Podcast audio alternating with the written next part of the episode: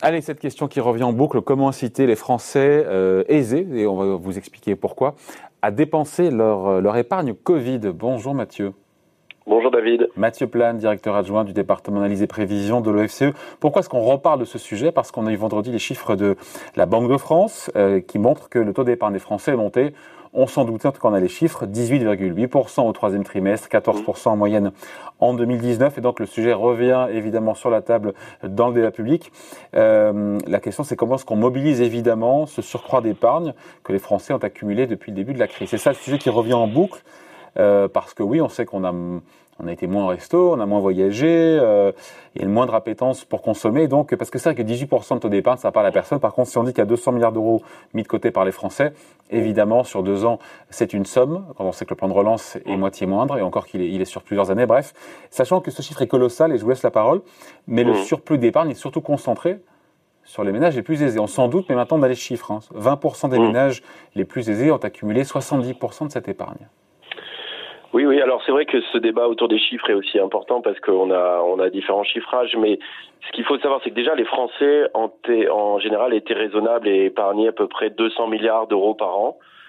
Euh, là, avec la crise Covid, on peut dire sur 2020, on a à peu près, alors euh, c'est pas 200 milliards, c'est plutôt 100 milliards, donc on est plutôt autour de 300 milliards hein, d'épargne sur euh, sur l'année. Et donc c'est le grand paradoxe de cette crise, c'est qu'on a un choc qui est inédit hein, en termes d'activité, mais les dispositifs ont permis quand même de relativement stabiliser le pouvoir d'achat des ménages d'un point de vue macroéconomique. La facture a été payée de la crise, a été payée aux deux tiers par les comptes publics. Exactement, par, les comptes publics. et un tiers par les entreprises. Voilà, et donc il reste un petit, euh, on va dire, nous on était plutôt à 4% du, du, du, de la facture pour les ménages, ce qui veut dire que la baisse du pouvoir d'achat des ménages en moyenne baisse de 1%. Par contre, la consommation a baissé de 8%. Donc de façon mécanique, il y a une forme d'épargne Covid, une épargne forcée qui s'est constituée, qui est colossale, hein, vous l'avez dit. Hein. C'est, euh, on parle de, de, de, 100 milliards à peu près sur sur l'année 2020, ça sera certainement au-delà même euh, si on prend 2021. Et donc il y a un enjeu euh, extrêmement important qui est justement pour soutenir la reprise d'activité, faire que, cette épargne. Eh, euh, Mathieu, c'est 8 points de PIB. Je veux dire, 200 milliards, c'est 8 points de PIB. 8 points de PIB, c'est ce qu'on a perdu en croissance en 2020. Donc on se rend compte encore une fois, parce que c'est l'une des clés, ces 200 milliards d'euros, ce qui, voilà, comment ces sommes mm. seront employées, c'est une des clés de la qualité, de la rapidité de la reprise économique.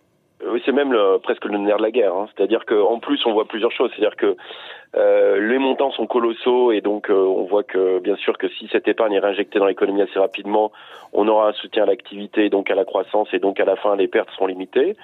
Euh, on voit que l'épargne, a priori, euh, qui est constituée chez les ménages plus aisés, pourrait se reconsommer en priorité sur des secteurs de services qui ont été très touchés, comme l'hôtellerie-restauration, parce qu'ils ont une propension à consommer ce type d'activité important. Pareil sur les activités culturelles, de loisirs. Donc il y a un grand enjeu euh, de possibilité de redéployer cette épargne dans l'économie. Mais on, on voit que pour l'instant cette épargne est improductive hein, parce que dormant sur des comptes courants, des livrets réglementés.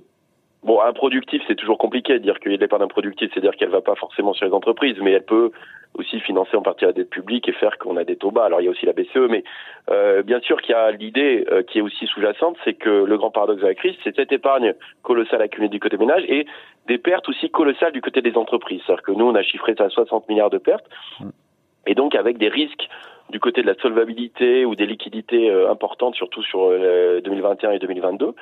et donc c'est comment faire euh, pour euh, réallouer cette épargne, pour, soit pour soutenir l'économie et la, et la croissance à travers la consommation, soit pour financer des entreprises en difficulté. Et donc euh, c'est l'enjeu central. Et donc on voit qu'il y a des capacités financières du côté des ménages. Est-ce qu'il faut qu'il y ait une incitation politique? Parce que certains élus, notamment de gauche, proposent euh, évoquent cette question de la fiscalité, pour le coup, sur, pour contraindre cette épargne à être réinjectée, encore une fois, dans le, dans le circuit économique.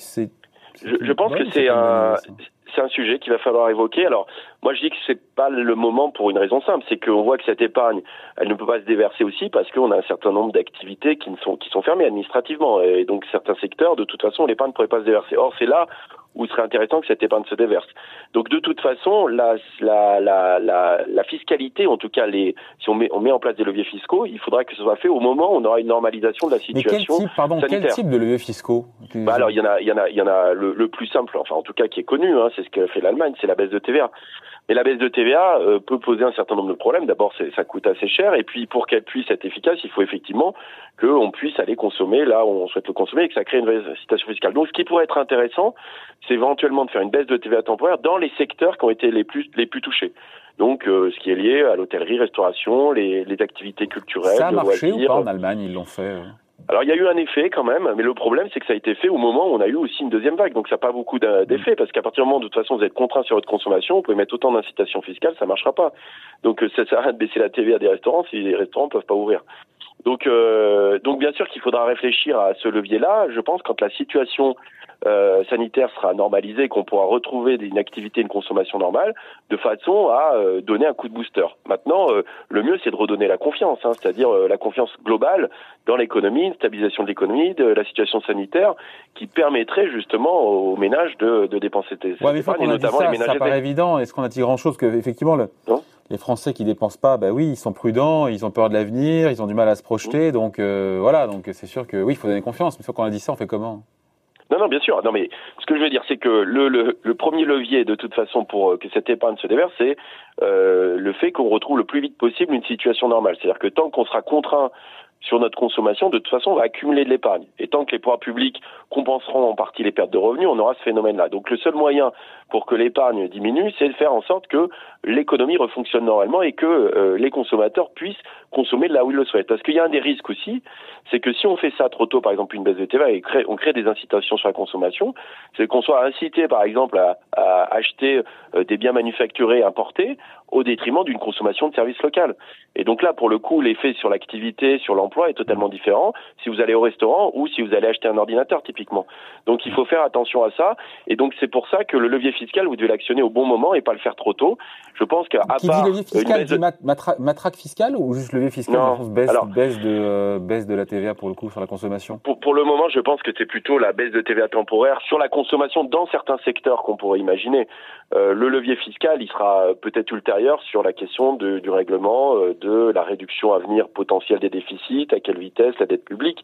Aujourd'hui, la question essentielle, elle est quand même de relancer l'activité et la consommation, c'est plus plus de 50% hein, euh, du PIB. Donc on voit que c'est un enjeu massif. Et bien sûr, si vous voulez limiter la casse du côté des secteurs qui ont été très touchés, très impactés, forcément, euh, la consommation dans ces services-là est essentielle pour limiter les pertes de ces entreprises et limiter les effets des faillites.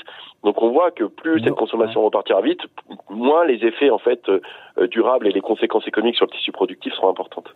Donc la clé finalement de la reprise est entre, est entre les mains des, des ménages aisés, avec l'idée est-ce qu'ils vont consommer ou comment est-ce qu'ils vont investir cet argent effectivement dans les entreprises? C'est ça. Tout à fait. c'est le sujet. Bah, le sujet. Alors et, comme vous l'avez bien évoqué, c'est que effectivement cette épargne est en plus concentrée sur les 20-30% des ménages euh, les plus aisés. Alors euh, du coup, c'est extrêmement important euh, qu'effectivement il y ait une forme de, de, de, remise en confiance. Et donc on est on est toujours, euh, nous en tant que prévisionnistes, partagés entre le côté, en fait, on risque d'avoir une épargne de précaution qui se constitue parce qu'on voit qu'on a de l'incertitude qui est grande, qu'on dit que plutôt les vagues de faillite sont devant nous, qu'on peut avoir encore des licenciements importants et donc euh, faire que les ménages Vague de faillite que le président du Crédit Agricole dit ne pas voir venir. Hein. Oui, voilà. Donc c'est vrai qu'il y a ce, ce paradoxe-là. malgré tout, il y a quand même euh, des pertes qui sont colossales dans certaines entreprises, dans certains secteurs, même s'il y a eu des dispositifs mis en place. On, voilà, on avait fait le calcul de 60 milliards.